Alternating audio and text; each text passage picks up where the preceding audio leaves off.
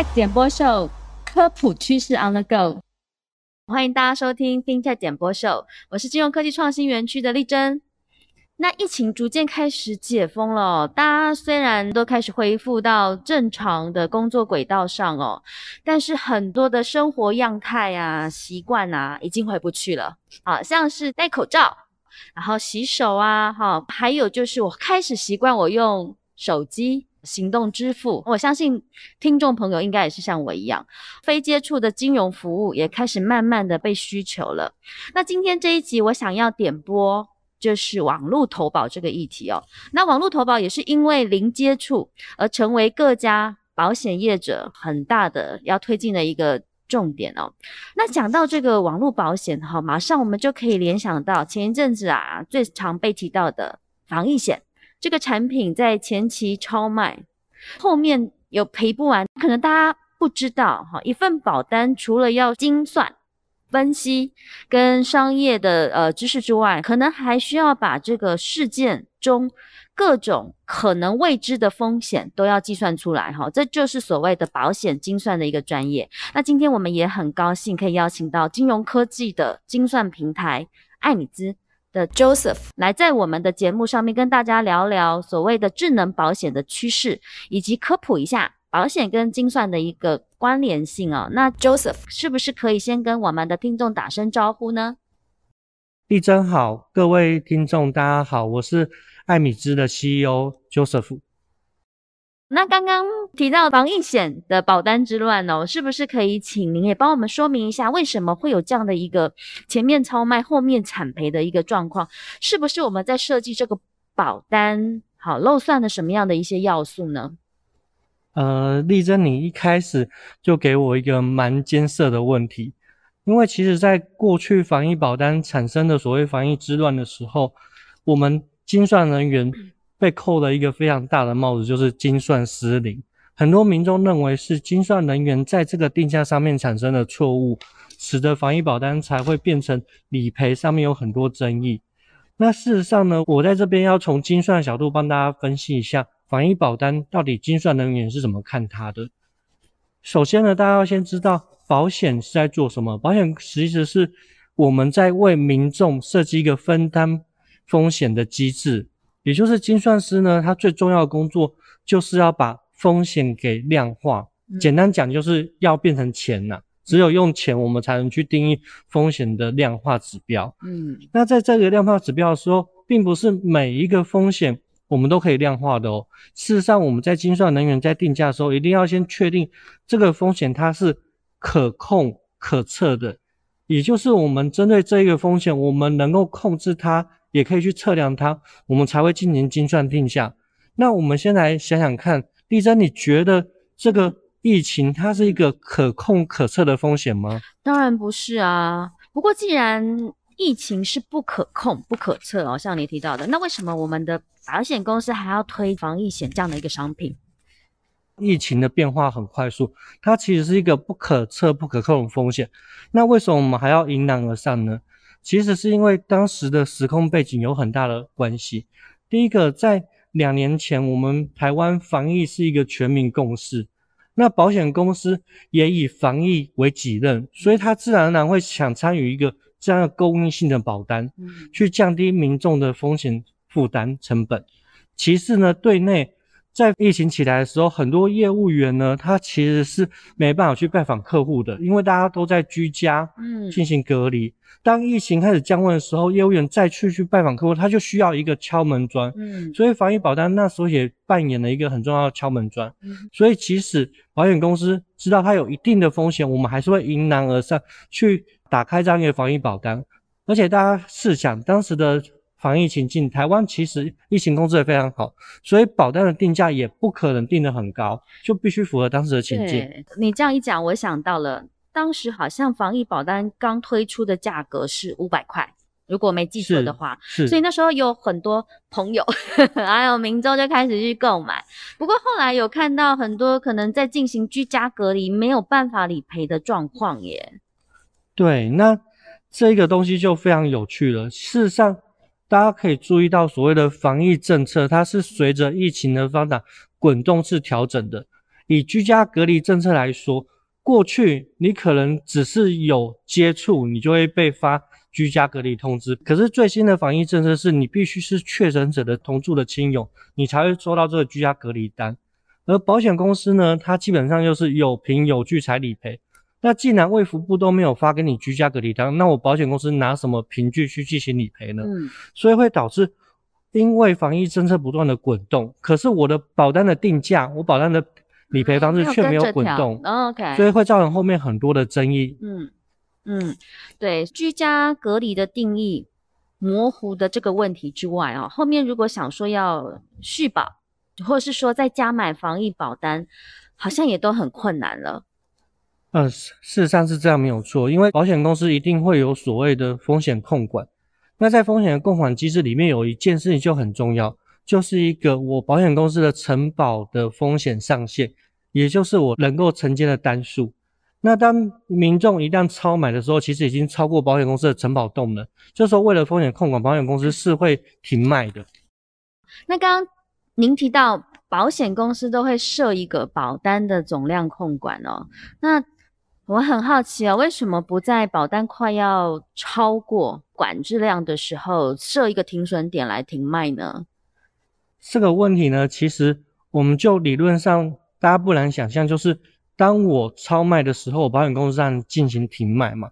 可是保单呢，跟皮包不太一样，皮包它是一个现货，没有了就是没有了。可是保单它其实只要有签署，它就可以成立一个新的保单。所以它是可以很快速被复制的。嗯，而保险公司目前大部分在销售防疫保单的时候，都是以业务员人工去收件。所以当保险公司发现说，其实防疫已经改变了，我应该要停卖的时候，保险公司说下午五点停卖。嗯，可在下午五点之前，业务员就可以印数百张保单，传真给他各个亲朋好友去签这一个保单。那当业务员完成这样的签署动作，保险公司回收的时候，他再来统计，发现说，哇，已经超过他的总量管制。这时候他其实不太能说，我后悔，我这这个时间点我通通不收，嗯，因为它会有公平性的问题。是，所以保险公司只好硬着头皮收下来。那有些保险公司也只好尽量找在核保程序上面不符合程序的进行退件，也就是一般民众认为可能保险公司在刁难他。嗯，如果我们继续采取这样模式的话，未来类似防疫保单的问题可能会在十几二十年之后又再产生。那所以其实最好的解决方式就是在线上我们就进行总量控管，也就是说我每卖出一张保单，我保险公司就已经知道我现在承保的风险有多少。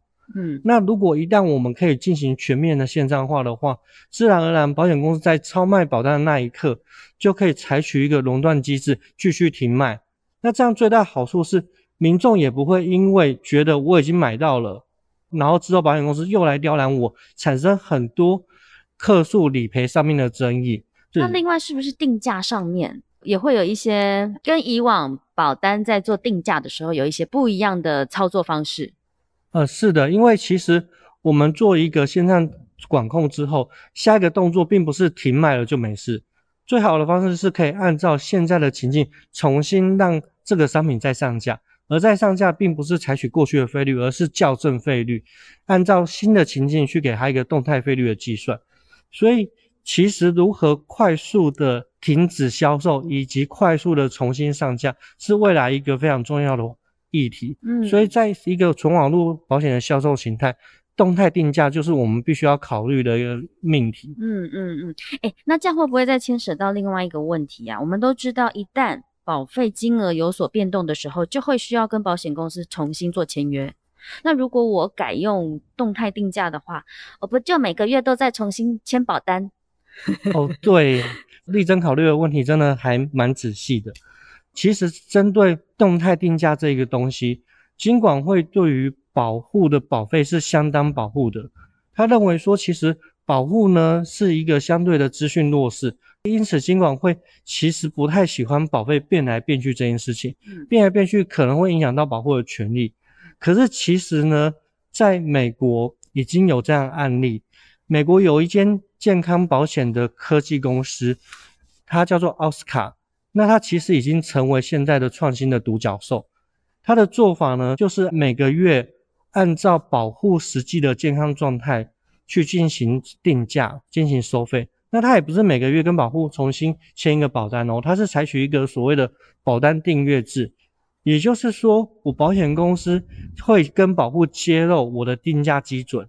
那在这样定价基准之内，如果我们的费率没有超过我们原本定的一个上限，我会持续的去扣款，维持这个保单的有有效性，也就是订阅制的概念。嗯，那这样一个方式呢，其实我们也可以引进到国内。嗯，因为对。民众来讲，只要他有知的权利，知道保单怎么定价的，他其实也会愿意接受一个订阅制的服务模式。嗯，哎，我觉得这个很不错。哎，那你刚刚提到健康保单哦，就是依照风险跟身体状况来进行客制化的动态定价。那我这个身体状况他怎么知道？我有需要在做前面的输入数据或是什么样的方式吗？呃，这其实就牵扯到动态定价的另外一个很重要的。的内容就是动态资讯。这个奥斯卡它到底怎么去重新定价呢？它其实就凭的是一些动态资讯的监控。首先，第一个是你现在去医院就诊，它其实是可以串医院的资料来回馈给保险公司你的就诊情况。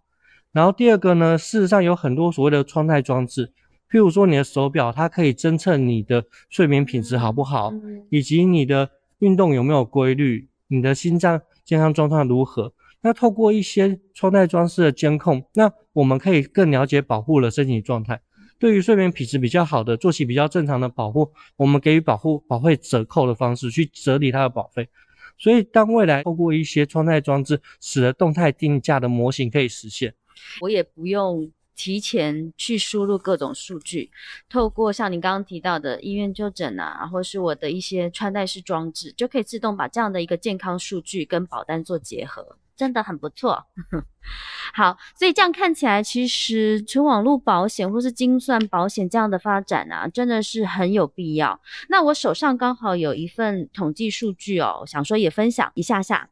那根据金管会这边的统计，光是今年一月份哦，相较去年同期啊，所谓的寿险业的网络投保的件数就大幅增加了百分之八十七 percent 哦。那在产险业的网络投保的件数哈，更是大增四百二十一个 percent 之多哦。从这里我们也可以看出，线上投保已经是成为一个很重要的一个趋势哦。那你们目前很专注在纯网保的商品的开发，还有呃网络保险商品跟传统通路的销售的这些保险商品，还有什么样的不同差异性哦？那现在你刚刚前面所介绍的精算，又又跟过往我们的保险精算的方式差异在哪里？其实金管会在今年八月的时候开始发行一个纯网络保险公司的执照。那这个纯网络保险公司跟过去最大的差异呢，是它并不是说让你的保险公司的服务搬上网络上就算了，它最重要的是针对一个现在新时代的网络生态圈，去打造一个符合这样一个网络生态圈的保险服务跟体验。举例来说，大家应该知道，在最近疫情时代。会有很多外送平台的产生，嗯，可是大家知道外送人员他们其实保障是很不足的，是，特别是他们在外面跑来跑去，产生意外的时候，有没有足够的保障呢？嗯，可是外送人员他有一个问题是，他们是属于所谓的零工经济，嗯，也就是说他一个月或是一个礼拜，他可能就只上那几个小时的班，所以他跟过去的一般的职场是工作不太一样，他。并没有完整的工作时间，而这样一个片段的工作时间，其实它需要的保单形式也不太一样。它它需要是一个片段的保单服务。这片段保单服务以概念来说，它可能是一张不到十块钱的保单，你必须要去承保。嗯，那过去呢，如果保险公司是要派业务员去签一个这样保单。想当然是不可能的，我人派过去，我成本就不止十块钱，我怎么跟你签一个不到十块钱的保单？嗯，所以他要提供的服务其实在线上，我透过一个网络平台，在我外送人员打卡上班的时候，我的保单就开始生效始计，算，OK，然后下班的时候，我保单就结束。嗯所以它是一个新的碎片化的保单服务，也会启动我们新的一个动态定价的模程。嗯，最重要的是，它到底什么时候打卡上班？是台风天还是大晴天？是白天还是晚上？它都会影响到这个外送人员的保费的水准不同。嗯所以结合动态定价跟碎片化保单的模式，它其实是可以在纯网络保险里面打造出一个新的生态圈。嗯哼哼，而这个生态圈，我刚才举的只是一个案例。嗯，我们纯网保就是要为不同的生态的客户克制化他他们真正需求的保单内容。嗯，像您刚刚提到的这个外送人员哦，的确就是包含他的工时，还有就是当下工作的天气，然后交通的一些状况，好、的确也是都是成为未来所谓的动态精算的因素之一。是，嗯，好，我觉得其实的确越来越人性化哈。你们是不是在防疫期间也有做了一个所谓的呃居家隔离保险的一个服务？嗯，我们正在开发一个新形态的保险嗯服务。嗯那这个保险服务其实也跟防疫期间很有相关。那它的概念是一个虚拟病房的概念。那什么叫做虚拟病房呢？也就是过去我们将在医院里面住院的一个医疗诊疗行为搬到居家进行服务。换言之是，以前你在医院住院做的任何治疗，其实你今天可以不用到医院去，在家里面也完成同样的治疗。那这样一个虚拟病房，过去保险是没有理赔的。那我们要做的事情就是让未来保险公司也可以在线上理赔。其实，在防疫期间，新北市政府其实已经有推这样的服务。当你今天是轻症确诊者，那你其实不用到医院去住院。嗯，可是毕竟你确诊了，你还是需要治疗啊。可是我医院治疗动能不够怎么办？所以我就请你待在家里，我透过一个远端医疗的平台，医生在线上问诊，啊询问你的病况，询问你的身体状况，嗯以及测量你的一些生理指标，去决定我要给你用什么药。嗯所以这时候会派专人去把你的药送到府上给你进行服用。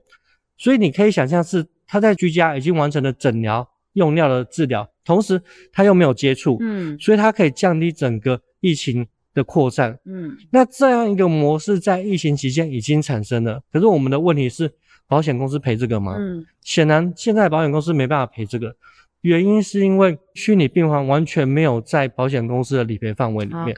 而未来我们在存亡保的环境底下，它这个医疗服务已经在网络上实现了，嗯所以整个保险理赔服务跟定价服务也应该在网络上一并完成。嗯，所以我们现在也在针对这一块在做一些努力，期望啦。对，让保险更贴近民众未来的生活是样貌是。对，刚刚也提到，除了人性化之外，好设计的弹性越来越大，那也慢慢更符合市场的需求。同时，真的这样做下来，也降低了保险公司它所承担的一个风险哦。那如果能够在纯网保的情境下这样做推进的话，哈，刚刚你分享的那个防疫虚拟病房啊，对于民众或者是对于保险公司，那甚至是这些医疗的资源三方来说，都是一个很好的一个发展的机会哦。我知道，其实艾米兹有超级多关于存网保的一些创新的想法哦。那你们怎么让这些创新的想法一步一步的好让它落地在台湾呢？嗯，很辛苦哈。对，这其实是一个蛮大的挑战。那我在这边跟大家分享一下，因为在纯环保的落地过程中，最大的困难点是在于说，大家如果有印象的话，保险科技的发展永远落后民众的实际需求。当民众的生活形态已经改变的时候，保险公司却还在用以前的方式进行定价。嗯，那这个原因当然是因为中间的精算工程其实比一般民众想象的复杂，所以如何让精算工程加速，可以跟现在的资讯工程结合，就是艾米斯的核心价值。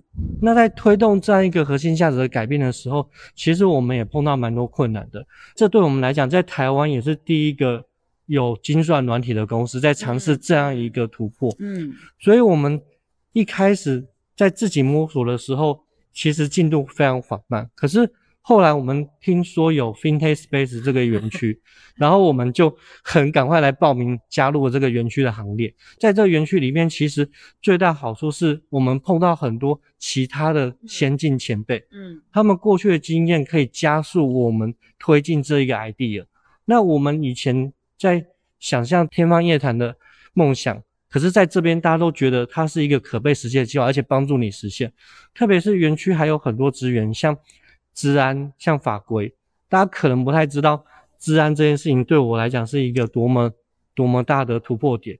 嗯原因是因为如果我以前在园区外面，那我一定想象的事情就是我要拼命拼命先把我这个精算系统做好，那个治安一定是我放在最后，我把事情都做完，我再想考虑治安。嗯可是进入园区之后，其实园区会先要求我们治安，那就让我不得不停下来去检视我的治安跟法规是否符合现在的规范。是那这样最大的好处是不会让我做白工，因为我真的去检视了治安之后，才发现说，如果我不先考虑治安工程，就把我系统架出来，最后可能完全没办法使用。对，所以其实进来园区之后，可以帮助你一些视角的盲点，嗯透过前辈还有园区的资源做一个整合，嗯然后加速这一这个进程的推展。嗯，哎啊，我记得你有跟我说园区的办公室看起来也很不错啊。对，就是那个各位那个听众，如果有兴趣的话，可以来看一下我们 FinTech Space 的五星级办公室。对，好哦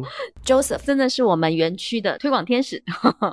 好，那未来保险精算师要结合科技的发展哦，所谓发展出客制化的碎片式保单，让过去看起来无法掌控的风险，也能够变得可控可测。好，大大的去降低这些交易的一些成本啊，还有就是促进保险公司在业务效率的同时，也可以提升保护的一个生活的保障哦。那最后，我们谢谢艾米兹的创办人 Joseph 这边今天来跟我们分享。如果你也喜欢我们的内容，也希望各位听众订阅我们的 Podcast 频道。谢谢大家。